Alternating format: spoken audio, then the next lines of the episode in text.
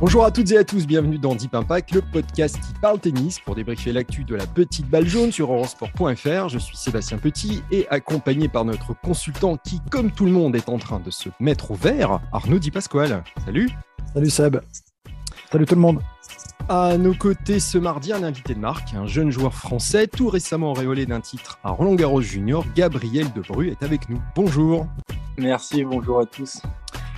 Et avec nous, un journaliste de la rédaction que vous pouvez lire sur les sites et applications Eurosport, Laurent Verne. Salut à toi. Salut Seb, salut Arnaud et bonjour Gabriel. Bonjour. Cette émission sera donc largement consacrée à notre invité, mais vous n'échapperez ni à la stat de notre partenaire Jeu 7 Mat, ni à l'implacable œil de Deep en fin d'émission. Pour rappel, cette émission est à retrouver sur toutes les plateformes de podcast. N'hésitez pas à nous noter, à vous abonner pour recevoir l'émission directement sur votre smartphone. Sachez également que des extraits vidéo des meilleurs moments de l'émission sont à retrouver sur notre application. Et avant de commencer, une dernière chose. Cette émission est dédicacée aujourd'hui à la petite Manel, qui ne nous écoute pas encore et pour cause, car elle a seulement quelques jours. Alors nous félicitons donc ses parents, Yasmine et Bertrand Milliard, notre confrère, qui découvrent les joies de la paternité. Donc on leur souhaite plein de courage et surtout plein de bonheur. Fin de la parenthèse, on dirait que les joueurs sont prêts à leur Deep Impact, c'est parti. Alors Gabriel, Gabriel, Gabriel, Gabriel Debru, tu as 16 ans. 16 ans, tu as eu 16 ans le 21 décembre, tu es originaire de Grenoble et tu es actuellement lycéen, donc en classe de première, et tu vas d'ailleurs bientôt passer ton bac français à la fin du mois. mon bac euh, jeudi, là. Jeudi, oh J'ai l'écrit euh, après-demain et j'ai l'oral le, 27 euh, juin. D'accord, donc merci à tes parents et à ton coach aussi, Boris Valéjo, de nous permettre d'échanger avec toi. Euh, et donc, tu es invité car euh, eh bien, tu es le, jeune Français qui, monte. Samedi 4 juin, tu es entré dans un cercle fermé des vainqueurs de Roland Garros Junior. Alors, raconte-nous euh, cette belle semaine déjà vécue quelques jours après avoir gagné ce titre. Bah, bah déjà, ouais, c'était une grande semaine pour, pour gagner Roland Garros. En plus, déjà, j'avais fait le tournoi professionnel la semaine d'avant. Donc, c'était pas simple d'arriver à Roland avec un peu d'attente. Donc euh, voilà, j'ai fait un bon Roland euh, où j'étais solide. J'ai fait des très bons matchs où je suis resté concentré. Puis, euh, puis voilà, le temps s'est très bien passé. Après, je suis rentré me reposer un peu à Grenoble et travailler un peu. Parce que bon, le bac de français, il faut, faut, quand même l'avoir. Donc voilà, je travaille, j'ai travaillé un peu l'écrit, surtout l'oral qu'il va falloir travailler maintenant. Et puis voilà, puis je me suis reposé pour, pour, me, pour me rentraîner et partir à Nottingham la semaine prochaine. Oui, parce que tu vas donc euh, entamer ta saison sur gazon. Mais alors, tu as gagné euh, donc Roland Garros Junior. C'était sur le, cours d'essai Simone Mathieu, là, dans une ambiance de dingue. On était, euh, on était dans les tribunes. moi, j'ai vu personnellement, j'ai vu deux matchs de toi. J'ai vu celui face à Fonseca, je crois, c'était en huitième de finale. Et donc, ce match sur le Simone Mathieu, où le public était surmotivé. tu n'arrêtais pas aussi d'acclamer la foot. J'ai l'impression que tu adores jouer avec ça. Comment est-ce que, as... Comment est-ce que tu vis ça du haut de tes saisons? Non, mais c'est incroyable de vivre des moments comme ça. Euh, en huitième, j'ai joué bah, un joueur qui avait aussi pas mal de public. Euh, il a ramené euh, la moitié du Brésil avec lui. Donc, non, en vrai, c'était sympa avoir une ambiance comme ça où il y avait quand même bah, deux clans. chaque, enfin, le public acclamait mon nom, ils acclamaient aussi son nom. Enfin, c'était amusant, c'était, c'était kiffant de jouer au tennis à ce moment-là, vu qu'on se donnait une bonne bataille, que ça soit là ou en, ou en finale. Et puis, ouais, bah, voilà, je, je, suis jeune, donc je ne connais pas encore trop ces moments-là, donc euh, j'en profite, j'en profite et euh, bah, je donne mon maximum sur le cours pour, euh, bah, pour déjà satisfaire mon niveau de jeu et après satisfaire les gens. Arnaud, est-ce que tu avais une première question à poser J'en ai plein en fait, c'est hyper dur, mais je vais en poser première. une pour commencer. Ok? Non, mais tu dis que tu as joué donc les seniors, tu as joué les qualifs avant de jouer le tableau junior, donc je trouve, ça mhm. toujours intéressant il y a une, alors je, plusieurs questions dans, cette même question. C'est tu trouves qu'il y a une grande différence? C'est quoi la grande différence? Parce que tu es déjà assez costaud, on peut, tu fais 1m95, donc euh, tu peux déjà rivaliser. Euh, tennistiquement, mentalement, physiquement, c'est à quel niveau tu trouves que la différence vraiment se, situe? Tu vois, entre euh, aujourd'hui, voilà, le joueur que tu as joué au deuxième tour des qualifs et finalement les jeunes que tu joues qui ont plutôt ton âge ou un tout petit peu plus âgé? Bah, bah Déjà, ils sont bien encore, ils sont encore plus puissants, je trouve. Euh, celui que j'ai joué, donc Norbert Gombos, euh, il frappe très fort. Comparé au junior, il, bah, a une capacité à, taper la balle, à me mettre loin de la balle assez rapidement. En junior, souvent, on voit des joueurs qui peuvent le faire, mais par exemple, contre le Brésilien que j'ai joué, il peut le faire, mais il donne beaucoup plus de points. Et les points importants sont moins bien joués en junior, je trouve. C'est ce qui fait que, par exemple, quand tu es junior à des 30 A, bah, je gagne deux points faciles par deux fautes directes ou une double, un point raté bêtement. Bah, chez les pros, il n'y a pas ce genre de points gagnés. J'ai joué, bah, moi, j'ai eu deux balles de 7, j'ai pris deux coups droits gagnants. Euh, les juniors, euh, ils peuvent le faire, mais c'est très rare qu'il y ait des points joués de cette façon à ces moments-là. Après, oui, il y a aussi bah, la capacité physique. On n'a pas la même quand on a 16 ans que quand on a 26 euh, ans, 27 ans. On a, ils, ont encore, ils sont encore plus forts physiquement que nous. Après, bah, on peut voir des juniors qui gagnent contre voilà, des joueurs qui sont 150, 120. Il y en a quelques-uns. Dans mon année, je crois qu'il y, en a, y en a un ou deux qui ont réussi à gagner à ce niveau-là. En 2004, euh, bah, il y, a, y, a Lucas, il y a Arthur qui gagnent euh, à 200 aussi. Donc, euh, on peut voir que bah, au final, physiquement, on les rattrape. Après, voilà, c'est les points importants qu'il faut continuer à travailler. À 30 ans, savoir jouer les bons points et savoir rester calme tout au long du match. Et, juste dans l'enchaînement pour le coup, mais vraiment sur le même thème, tu as trouvé facile d'enchaîner, de passer donc des qualifs, les seniors, aux juniors derrière. pour toi, c'était très clair non, bah, c'est clair, mais c'est très très dur de passer de, de, senior à, junior. Euh, quand on, passe un tour dans les seniors, j'ai eu, euh, eu un peu d'attente, je pense, euh, par, par les Français. Après, c'est deux objectifs différents. Comme j'ai dit, il y avait les seniors c'était un objectif, pas, c'est pas gagner le tournoi encore. Cette année-là, c'était pas encore ça, mais c'était de prendre match par match. C'est ce que j'ai réussi à faire. Pour les juniors, c'était la même chose, mais voilà, c'est différent. On n'arrive pas dans la même place quand on est dans les qualifs, on se dit, bah, bah on ne connaît pas forcément, on se dit, bah, qu'est-ce qu'il va faire, qu'est-ce qu'il peut donner, alors que quand on arrive en junior, on a les attentes de, bah, il peut gagner le tournoi, euh, c'est différent. Après, euh, les deux sont des objectifs différents, j'ai pris match par match. Donc voilà, au junior, ça m'a plutôt bien réussi. Laurent, est-ce que tu avais une, une question? Comme Arnaud, j'en ai beaucoup. D'abord, j'ai une première question, Gabriel. Tu es très grand, tu fais 1m95 ou 96, je crois. Est-ce que ta croissance est terminée? Est-ce que tu as grandi ces, ces 12 derniers mois, par exemple? Est-ce que tu continues à grandir? Ces 12 derniers mois, j'ai continué à grandir. Je fais, je fais 1m95. Euh, je pense, euh, bah, je ne peux pas donner ma taille exacte dans, dans 3 ans, hein, mais euh, je pense prendre encore quelques centimètres. Je ne pense pas arriver aux 2 mètres normalement. mais Tu peux nous donner ta pointure de chaussure aussi? Là, je suis en 46,5. Ah, 46,5. Et pas de si grand pied pour. non, ah bah non, ça va. Ouais, pour un 95, c'est. C'est honnête, c'est honnête. C'est normal. mais, non, mais je pense que je vais encore prendre 2-3 cm dans les mois à venir et des années à venir. Et une question qui découle de ça, comme tu es très très grand, tu parais très longiligne évidemment. Mhm. et, et, le côté travail physique, quand tu es encore en croissance comme ça, est-ce que c'est que je me souviens, j'en avais parlé avec le coach d'Antoine Guibaudot, un garçon que tu connais peut-être, qui est à peu près de ta génération, et, qui était comme toi assez grand. Et, son coach me disait qu'il fallait faire vraiment très attention parce que oui, il faut faire du physique évidemment pour se renforcer, prendre de la caisse. Mais quand on est en croissance comme ça et qu'en plus on est très grand, il faut faire attention. Est-ce que c'est quelque chose qui est, qui est, vraiment pris en compte aussi dans ton travail? Bah oui, tout, tout est pris en compte. Hein. Il y a pas, ça joue à des petits détails. Après, euh, c'est sûr, quand on grandit beaucoup, il bah, faut faire attention parce que, bah, que ça soit mon dos, euh, mes genoux, mes jambes, il euh, faut quand même faire gaffe. Mais il faut quand même travailler. C'est-à-dire qu'il y a la bonne fatigue et de la mauvaise fatigue. Savoir stopper au bon moment ou savoir en rajouter quand c'est de la bonne fatigue pour encore plus progresser. Après, voilà, c'est quelque chose qui doit, qui doit être bah, appris, je pense. savoir bah, gérer son corps c'est très important pour, euh, pour devenir bon. Parce que si on fait des charges qui sont trop importantes, on risque de se blesser. Si on n'en fait pas assez, ben on risque aussi de se blesser quand il y a des, il y a des moments où c'est dur. Donc voilà, c'est un travail qu'il faut faire sur le long terme. Il faut savoir, euh, voilà, comme j'ai dit, gérer son corps.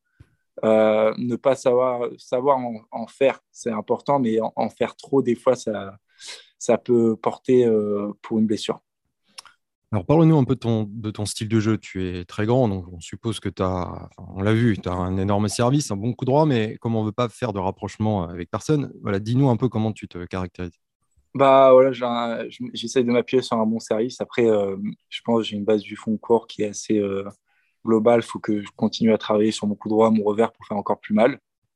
Euh, après, je donne pas beaucoup de points normalement dans le jeu. J'essaye d'aller vers l'avant de plus en plus parce que bah, je suis très grand. Donc, il faudrait que je me serve de plus en plus de ma volée, ce que j'essaie de faire à Roland Junior avec des services volés, essayer de monter pendant les points. Maintenant, voilà, mon jeu est encore, tout mon jeu est encore à travailler. Que ce soit le service, le coup droit, le revers, la volée, il y a tout qui est à travailler, il y a tout qui est à améliorer pour devenir meilleur. voilà, maintenant, je pense voilà, des points encore plus à travailler, c'est les enchaînements vers l'avant, euh, le coup droit, essayer de préparer plus tôt pour envoyer encore plus. Pareil au service, avoir un meilleur pourcentage de première. Voilà, après, c'est euh, dès qu'il y aura un meilleur pourcentage de première, il y aura bah, des balles plus simples à jouer, donc euh, des coups bah, qui vont être plus favorables. Maintenant, c'est un, un, travail sur, sur le long terme. Je vais, je vais continuer à travailler comme ce que j'ai fait jusqu'à présent. Et, et, on verra bien ce que ça va donner. Et le passage terre-gazon, c'est la première fois que tu le fais ou, ou tu as déjà été j'ai jamais joué sur gazon, donc ça va être, euh, ah, ça va être drôle de faire mon premier match et tout. Et là, là tu t'es entraîné sur gazon? Ouais, j'ai joué au tennis club euh, de et alors? Bah, c'est pas mal. En soi, c'est quand même différent. Il faut quand même être un peu plus bas sur les jambes. Maintenant, euh, bah voilà, faut essayer de, s'habituer un peu à jouer. Je pense que tous les juniors avec qui je vais jouer n'auront pas encore une, une grande expérience sur gazon comme moi. on va être pareil, je pense. Donc, au moins, ça va faire des bons matchs. Et euh, bah, je vais profiter euh, de, cette, de cette saison sur gazon pour continuer à progresser. Sur, euh, concernant justement, on était sur ta taille, donc tu as gagné à Roland sur terre.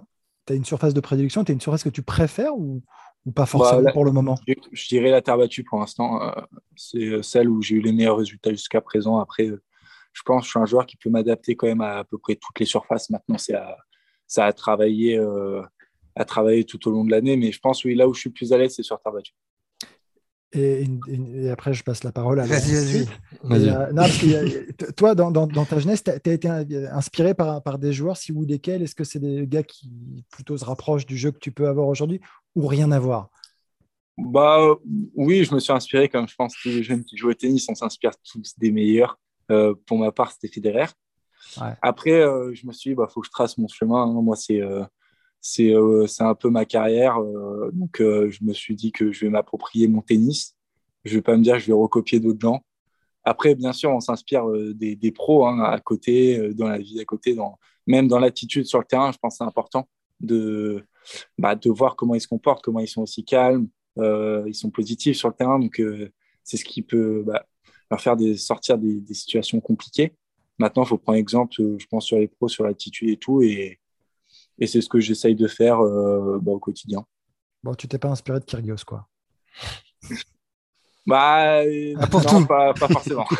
c'est des choses que tu vois, ça, autour de toi, de, jeunes euh, qui essaient de copier un style particulier ou un tempérament ah particulier? Oui, il y en a toujours. Il y en a toujours qui, qui veulent ressembler, bah, que ce soit Federer, Djokovic. Après, je pense que chacun, chacun a son image, chacun a sa carrière, hein, comme vous avez pu voir avec Kyrgios. Hein. Il a son image. Euh, Federer a la sienne, Djokovic a la sienne. Euh, bah, moi, j'espère avoir la mienne. Et euh, je pense que ça doit être euh, pareil pour, pour tous les joueurs. Sur ton, sur ton profil, Gabriel, tu as le prototype du, du, joueur moderne, très très grand. tu seras probablement puissant, mais il y a la caractéristique, je trouve, des joueurs bah, qui font 1m95, même 2 mètres, les Zverev, les Medvedev, c'est qu'ils sont extrêmement mobiles. Il y avait quelques joueurs de 2 mètres il y a 20 ans, ils étaient beaucoup moins nombreux, mais ils avaient du mal à se déplacer toi, pour t'avoir vu, j'ai l'impression que tu es assez mobile aussi. C'est pas quelque chose qui te dérange, donc tu rentres vraiment dans cette catégorie-là. Non, c'est pas quelque chose qui me dérange parce que, bah, en fait, quand, pendant ma, période de croissance, euh, bah, j'ai continué à beaucoup m'entraîner, à beaucoup euh, courir. Donc, euh, c'est ce qui a fait que je suis encore assez à l'aise avec, avec mon corps pour me déplacer.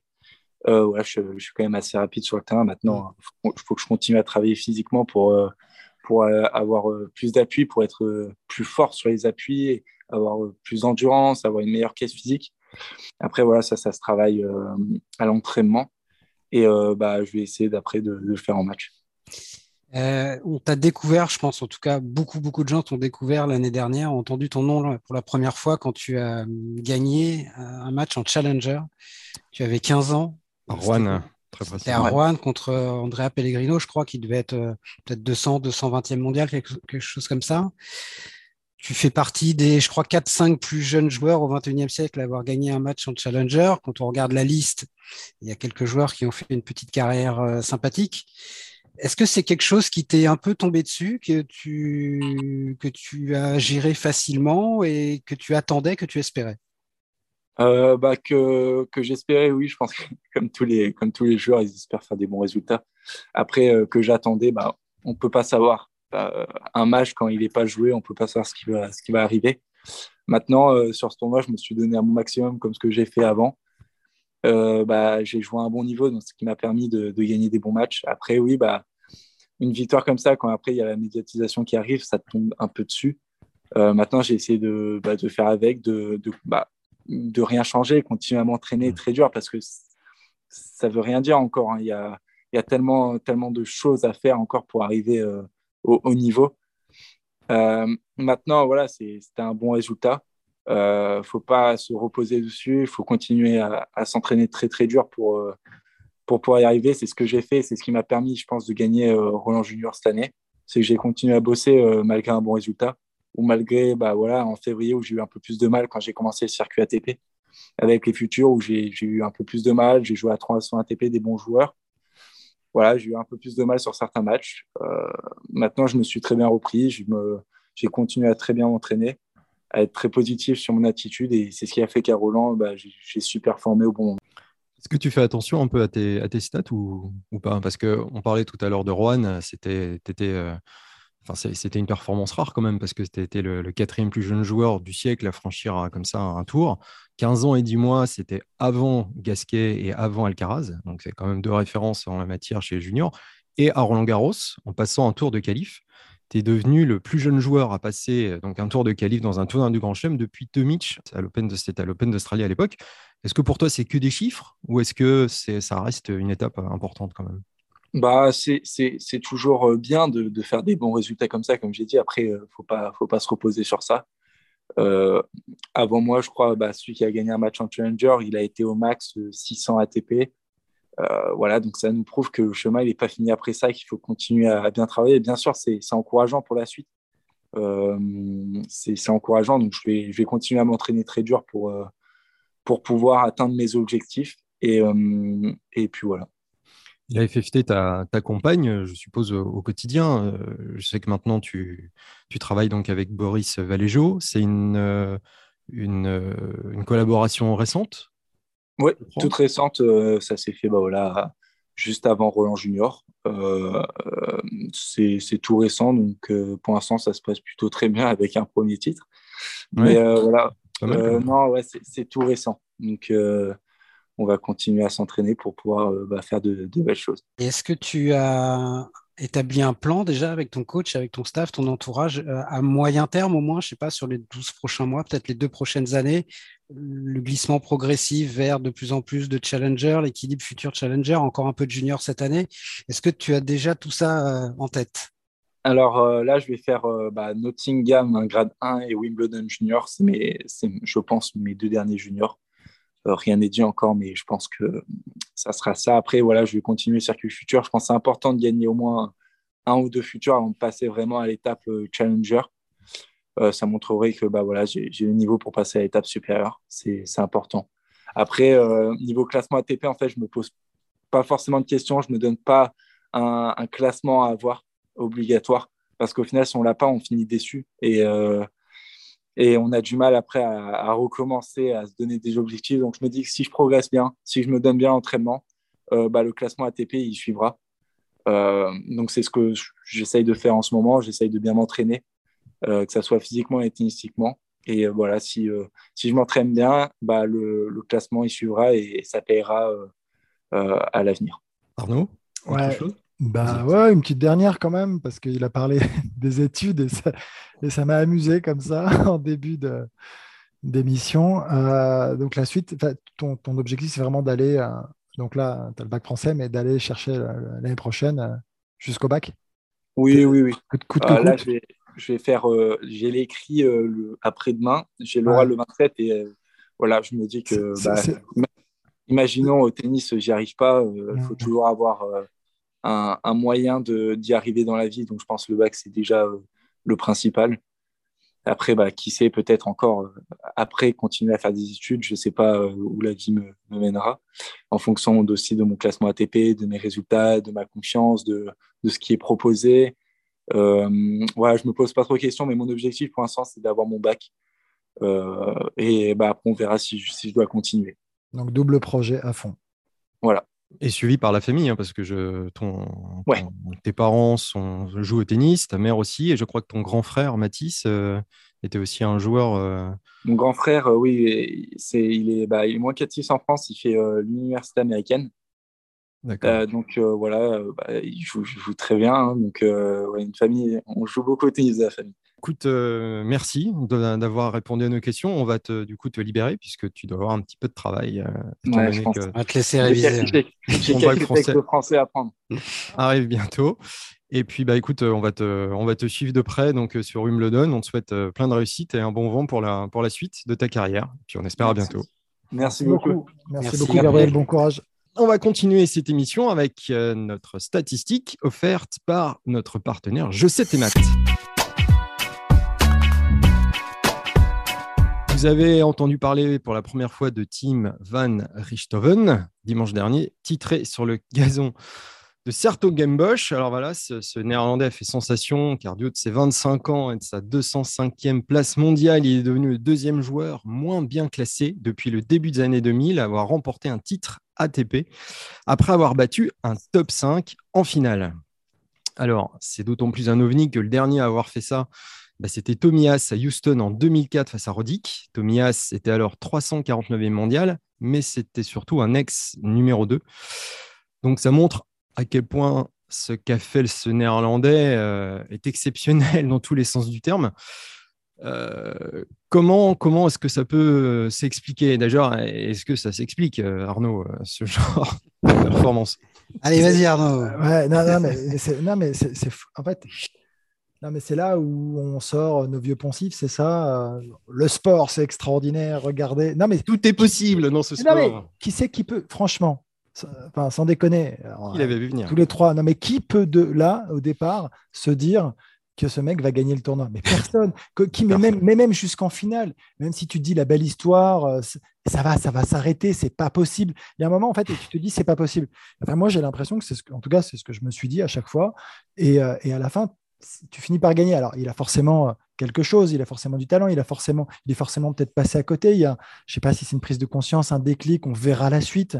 Si c'est euh, un feu de paille et, que c'est un coup d'éclat monstrueux, ça, on peut pas non plus le savoir. On n'a pas la boule de cristal, on peut pas se projeter. Mais, euh, mais je trouve ça assez, assez génial en fait. Je trouve ça assez génial et tout de suite, il gagne quand même plus de 100 places. Je crois qu'il se rapproche du top 100. Donc, ça va quand même. sixième, il, il est, tout à fait. Ça va, lui, faciliter un petit peu la tâche derrière. Ça va euh, donner une sacrée impulsion. Ça va lui donner de l'élan. Enfin, euh, un, peu, un peu de souffle aussi, parce que quand on est au-delà de la 200e comme ça, bah, c'est pas facile, on le sait. Hmm. Et en fait, c'est fou en termes de confiance, ce qu'il va avoir engrangé là en si peu de temps, en une petite semaine, et surtout à cet âge-là, en fait. Et c'est ce que tu disais, en fait, c'est là où est-ce que tu peux trouver des explications Laurent en aura peut-être, euh, mais ceux, les autres qui, ont, qui sont parvenus à ce genre de, résultats, pour la plupart, ils avaient déjà été très bons en simple. Pour hmm. la plupart. C'était pas des, c'était pas le, le, le, gars qui débarquait de nulle part. Je, je suis peut-être un peu dur envers lui, mais je, c'est un petit peu le cas là. Dans ah oui, il a, il a d'autant qu'il n'a il a pas 18 ans, il en a 25. Donc, c'est ça, euh, mais c'est ça, 25 fait ans. que du challenger. 25 ans. Voilà. Donc là, voilà. Donc, mais euh, cela dit, on en voit quand même. Euh, ah oui, ça, reste exceptionnel. Hein, la stat de Constance le dit, et en plus de gagner un tournoi. Mais je trouve que depuis. Ah, ça top 5 en finale. Oui, face à un top 5 en finale, mais en plus, il n'a pas battu qu'un top 5, puisqu'il avait battu Ogier Aliassim, il avait battu Taylor Fritz. Oui, Taylor euh, Fritz en 8e, 14e mondial, Hugo Gaston, Hugo Gaston en quart. quart. Ouais. Aliassim et... Daniel Medvedev en finale. Ouais, donc c'est un parcours quand même assez euh, exceptionnel, vraiment exceptionnel. Euh, un top 15, un top 10, un top 5, il sera numéro 1 mondial. À peu de choses près, il battait un numéro 1 mondial quand même. Medvedev d'ailleurs a dit qu'il se souvenait de lui. C'est intéressant parce qu'ils ils ont, ils ont le même âge, à quelques mois près. Euh, je crois que Medvedev doit être euh, six mois plus vieux. Donc, euh, le discours de Dani Medvedev, qui était très très sympa, comme d'habitude avec lui à la fin de la finale, où il disait Je me souviens de toi en junior. Et en gros, je suis content de te retrouver. Et, c'était pas qu'est-ce que qu'est-ce que tu as fait pendant tout ce temps, mais il y avait un petit peu de ça. Mais ce genre de trajectoire, notamment euh, peut-être depuis le Covid, je ne sais pas si s'il y a un lien de cause à effet ou pas, mais en tout cas, ça fait deux, ans euh, qu'on voit de plus en plus, je trouve, de joueurs exploser comme ça, qu'on n'avait pas vu beaucoup avant. Euh, et qui émergent d'un seul coup. L'exemple le plus typique, c'est Aslan Karatsev, qui, pareil, à 26 ans, avait jamais gagné un match sur le circuit et qui fait demi-finale en Australie. Et qui depuis... plus fort parce que c'est en grand chelem quand même. Ouais, c'était en Grand Chelem, oui. Donc mais, il n'a pas, pas, gagné. Non, il n'a pas... Ah, pas... gagné, ouais. Il n'a pas gagné. Il avait battu au Jaliassim d'ailleurs, c'est un point commun. Mais qui, même si là, il a depuis quelques temps, c'est un petit peu plus compliqué, mais globalement, il s'est quand même bien ancré dans le voilà, 30, 40, 50. Il y a eu Botik van de Zandschulp, un autre euh, mm. néerlandais l'année dernière. Donc, euh, on voit pas mal de joueurs de 25, 26 ans émerger comme ça, mais en général, mettons Karatsev de côté, c'est un peu plus progressif. Ça passe souvent par des victoires en challenger avant. Lui, c'est vrai que là, il, bim, il gagne un tournoi direct en battant des top joueurs. Moi, Moi, j'avais pas vu son match contre Taylor Fritz. J'ai vu celui contre Hugo Gaston. C'est la première fois que je le voyais. Je m'étais dit quand même, le gars a battu Fritz, euh, attention. Et contre Hugo Gaston, je crois qu'il gagne quelque chose, 7-6, 6-4, quelque chose comme ça injouable sur son service. Il gagne 38 points sur 40 derrière sa première. Il gagne 70% des points derrière sa seconde. Mais même à l'échange, il était globalement dominateur. Et Hugo Gaston n'avait vraiment eu aucune solution. Et derrière, j'ai regardé ces deux derniers matchs. Et franchement, euh, alors est-ce que c'est le côté euh, je suis sur mon nuage pendant toute la semaine Mais il y avait quelque à la maison aussi, parce qu'il est néerlandais. Il jouait, mais il y avait quelque chose de maîtrisé dans ce qu'il faisait. J'ai pas eu l'impression de voir quelqu'un qui surjouait. Donc euh, ça, c'est plutôt encourageant et plutôt positif. Maintenant, euh, oui, c'est une semaine, donc euh, on va voir, on va voir ce que ça va donner sur le long terme. Est-ce qu'on peut expliquer ça aussi par un, je sais pas, un gros travail aussi sur gazon, plus que les autres, puisque les autres sont en pleine transition en fait. Bah, il aurait peut-être pas fait ça ailleurs, oui. C'est ça. La question, c'est ça. Est-ce que la surface, tu vois, ne permet pas peut-être un peu plus? J'en sais rien. oui, bah, rien que déjà quand tu sers comme il a servi euh, dans certains matchs, euh, déjà tu tiens la route. Quoi. Tu, ça peut, ça peut t'emmener euh, assez loin dans, dans, dans chaque set. c'est sûr que ça l'aide. Mais encore une fois, j'ai trouvé qu'à même à l'échange, il faisait de très bonnes choses. il était pas maladroit, il prenait l'initiative, il était agressif.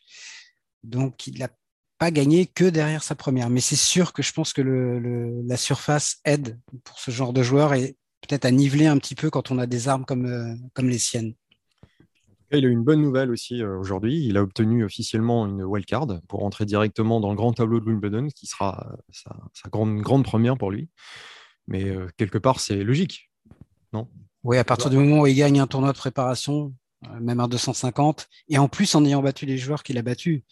Euh, ça, me paraissait difficile de ne pas lui octroyer une, une wildcard, d'autant que là, avec son classement, la semaine prochaine, il, il sera peut-être tout près du top 100. Hein, donc, euh, donc c'est mérité. Et puis, ça, va faire partie de ces joueurs qu'on va surveiller le jour du tirage au sort parce que euh, pour une tête de série, euh, prendre un joueur comme ça, ce ne sera pas forcément un cadeau. Ce ne sera pas un cadeau pour lui non plus de jouer une tête de série, évidemment, mais ça fait partie des joueurs qu'on a envie d'éviter quand même au premier tour.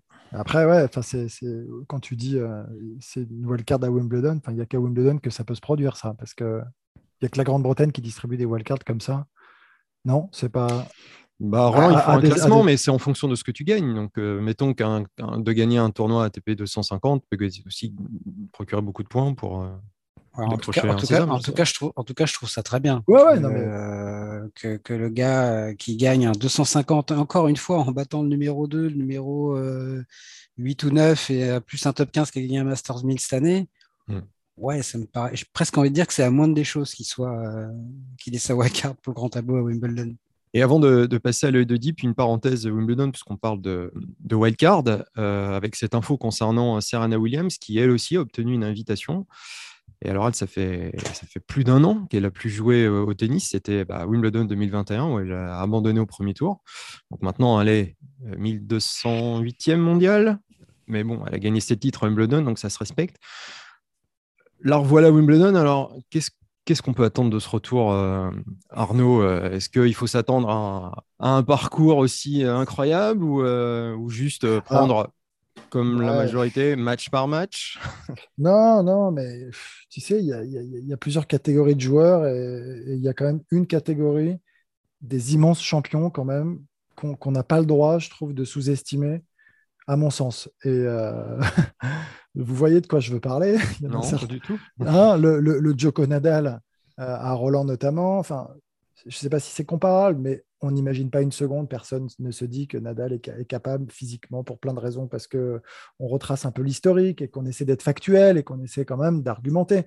Et que là, en fait, euh, bah, ils sont hors norme. Il y a un moment, et je pense que Serena, elle est hors norme avec ses 23 titres du Grand Chelem. Donc il y a un moment où si elle revient, c'est pas pour faire de la figuration. Je ne peux pas croire qu'une Serena Williams, elle ne revienne pas avec le couteau entre les dents. Enfin, pour aller remporter un autre titre du Grand Chelem. Ça peut, ça peut être que son objectif. C'est pas juste pour se faire mmh. plaisir. C'est pas juste. Euh, oui, il y a l'amour du sport qui, est certainement. Euh, Peut-être pour dire adieu. Très présent. voilà, ça, ça, se trouve, c'est pour dire au revoir. Hein.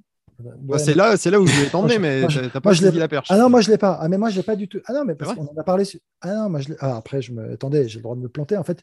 Non mais nous aussi on a le droit. Mais... Ah, après j'ai envie de croire.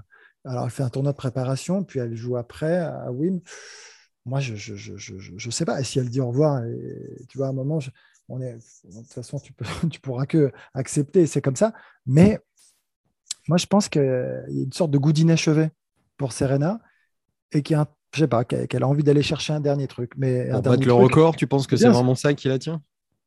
Le record de, de titre du Grand Chelem Je ne sais pas, mais si c'est pour, euh, dire au revoir, non, mais dire au revoir, ça veut dire quoi? Elle va dire au revoir à l'US Open plutôt, non, qu'à Wimbledon. Dans ce cas, elle rejoue, point. Mais je ne crois pas qu'elle aille dire au revoir à Wimbledon. Voilà, c'est mon point de vue, les amis. Est-ce qu'elle aurait une wildcard à l'US Open? C'est peut-être oh, moins facile. Elle aurait une wildcard où elle... Ça va être très dur. Non, moi honnêtement, je, je, n'en sais rien du tout. C'est difficile de savoir euh, sans avoir quelle a, quelle a été sa préparation, euh, qu'est-ce qu'elle a fait tennistiquement ces trois derniers mois, ces six derniers mois, ces douze derniers mois. Moi, honnêtement, je n'en sais rien. Donc, sans savoir ça, c'est difficile de répondre. Après, ce qui est sûr, c'est que je suis très content qu'elle revienne, très content de la revoir. C'est un personnage, euh, comme il y en a eu très très peu dans l'histoire du tennis féminin. Et on a vu depuis sa mise en retrait, voilà, elle a, laissé à tout point de vue, tennistiquement, en termes de, starisation, d'intérêt, son, pas son départ, mais son retrait du circuit ces, derniers mois avait laissé un vide.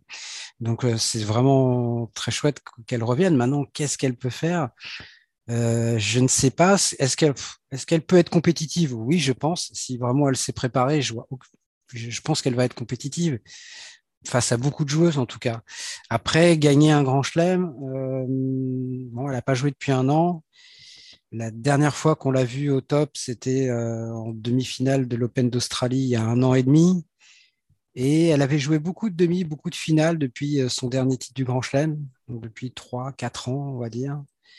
Et il lui manquait toujours quelque chose pour aller au bout face à André Chkou, face à Alep, face à Osaka, etc. Donc j'ai du mal à imaginer que après une année entière d'absence et à plus de 40 ans maintenant, euh, elle puisse avoir aujourd'hui ce qui lui manquait pour gagner un titre du Grand Chelem il y a un an et demi, deux ans, trois ans. Maintenant, on n'en est pas là. De toute façon, si, elle va, je ne sais pas si elle va en seconde semaine à Wimbledon, ce sera déjà une performance pour euh, quelqu'un qui n'a hmm. pas joué depuis un an. J'ai pas dit, déjà. Hein. J'ai pas dit que je la voyais gagner. Hein. Non, non, j'ai bien compris. Attention, non, non, non, non, t'inquiète pas. Mais je, me mettais dans la perspective de le, euh, qu'est-ce qu'elle a en tête elle? Est-ce que c'est gagner, regagner un nouveau titre du Grand Chelem? Est-ce que c'est juste reprendre du plaisir. Effectivement, ça, j'y crois pas trop parce que c'est une telle compétitrice que. elle, vient pour, elle, vient pour, gagner maximum de matchs. Oui, elle, vient, pas pour, faire vient pas pour prendre un et deux. Voilà, c je pense pas que ce soit son genre. Maintenant, euh, c'est quand même un gigantesque point d'interrogation, même pour elle, je pense. Forcément, quand tu, mmh. quand tu n'as pas joué pendant un an, c'est nécessairement plus un point d'interrogation qu'autre chose.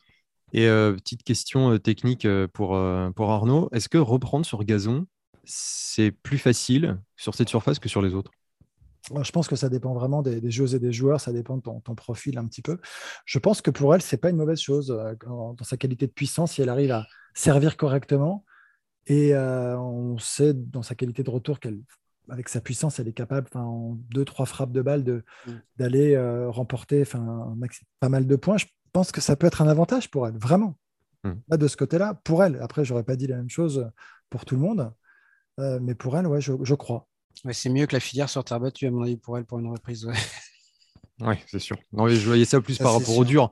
Peut-être que voilà, sur les, appuis, ils sont peut-être. Euh, ouais, mais il y a plus d'échanges, c'est plus long dans l'endurance, dans le rythme. Tu vois, retrouver les repères et tout. À la limite, le gazon, c'est plus court, c'est bref, bim bam, tu vois. Et tu, joues bien ou tu joues pas bien. Et si elle a en effet de bonnes sensations, qu'elle a réglé son service, elle va déjà être dure à breaker, tu vois. Nous allons terminer cette émission avec l'œil de Deep.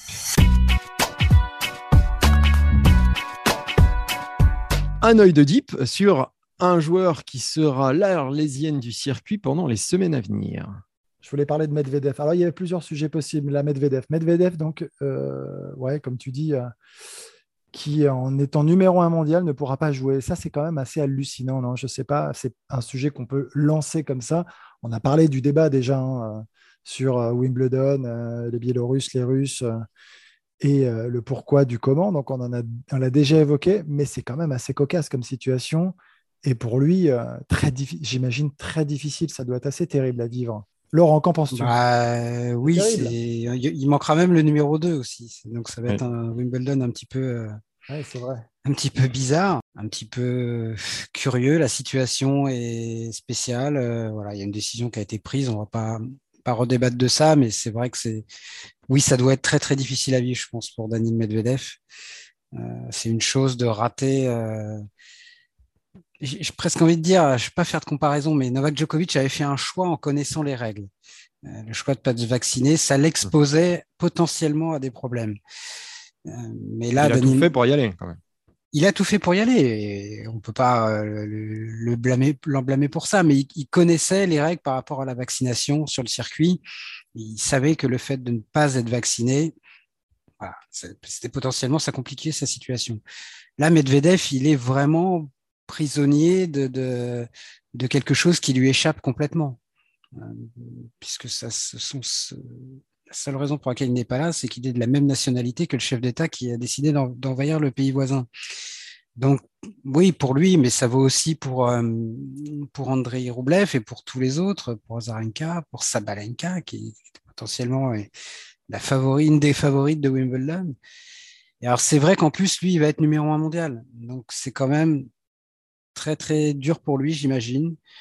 Euh, mais voilà, maintenant, il va, il va je pense qu'il va jouer à fond sur gazon là tant qu'il peut. Et puis après, il préparera une période qui lui est quand même globalement très favorable, la tournée américaine sur dur. Probablement la période de l'année qu'il préfère. Et peut-être que ce sera un avantage d'avoir eu cette coupure. Peut-être pas, j'en sais rien, mais en tout cas, il va pouvoir se préparer vraiment beaucoup plus que, que n'importe qui d'autre, euh, que la plupart des autres en tout cas, tête d'affiche du circuit. Et ça va sans doute le surmotiver aussi. Est-ce qu'il va réussir à en faire plus un avantage que mettre cette frustration de côté? Ça, euh, je n'ai pas la réponse, on verra, mais je, suis relativement optimiste pour lui. Medvedev numéro 1 pas là, Zverev numéro 2 pas là. Et donc, la conséquence directe de tout ça, c'est qu'il y a des chances que Djokovic et Nadal, qui sont 3 et 4 au classement, soient les têtes de série 1 et 2 du tournoi. Donc, comme en bon de temps, comme si euh, il s'était rien passé. Euh, oui, est-ce qu'il correspondra honnêtement à, la hiérarchie du circuit Je veux dire, s'il reste les deux meilleurs joueurs du monde, euh, si, ne sont, si Medvedev et Zverev occupent les deux premières places du classement ATP aujourd'hui, c'est parce qu'ils ont eu des très bons résultats, évidemment. Mais s'ils sont devant Djokovic et Nadal, c'est parce que Nadal, sur les 52 dernières semaines, a été absent pendant quasiment six mois l'année dernière, au deuxième semestre, et parce que Djokovic a quasiment pas joué pendant quatre mois en début mm. d'année 2022. Sans ces deux aléas-là, il serait encore numéro un et deux mondiaux, puisqu'à part le titre de Medvedev à, à l'US Open l'année dernière, les, euh, je ne sais même pas il faut remonter à l'US Open 2020 où il y avait ni Nadal et très vite ni Djoko qui s'est auto-détruit avec sa disqualification. Tous les tournois du Grand Chelem depuis Mathusalem ont été gagnés ou par Nadal ou par Djokovic, mm. euh, y compris les deux derniers par Nadal. Et si on met l'US 2021 de côté, les trois précédents par Djoko. Donc, qu'il soit numéro 1 et 2 dans le tableau, honnêtement, c'est conforme à la hiérarchie euh, du tennis mondial. C'est pas, c'est pas un hold-up, ça, hein. ça. Ça, je pense qu'on s'en remettra. C'est plus le fait que les deux premiers puissent pas jouer. Bah oui, ça, Et le premier surtout. Non, mais c'est le premier surtout après qu'il y ait une blessure pour Zverev, c'est un autre mm. sujet. Mais surtout pour Medvedev, ouais. messieurs, c'est la fin de notre émission. Merci euh, d'avoir participé à ce podcast. On se retrouve la semaine prochaine pour une nouvelle émission, émission que vous pouvez donc retrouver sur toutes les bonnes plateformes de podcast et sur notre application Eurosport. À bientôt. À bientôt et bis à Bertrand. Ciao, bis à Bertrand. Et à, Manel, à ces deux femmes. Et Yasmine.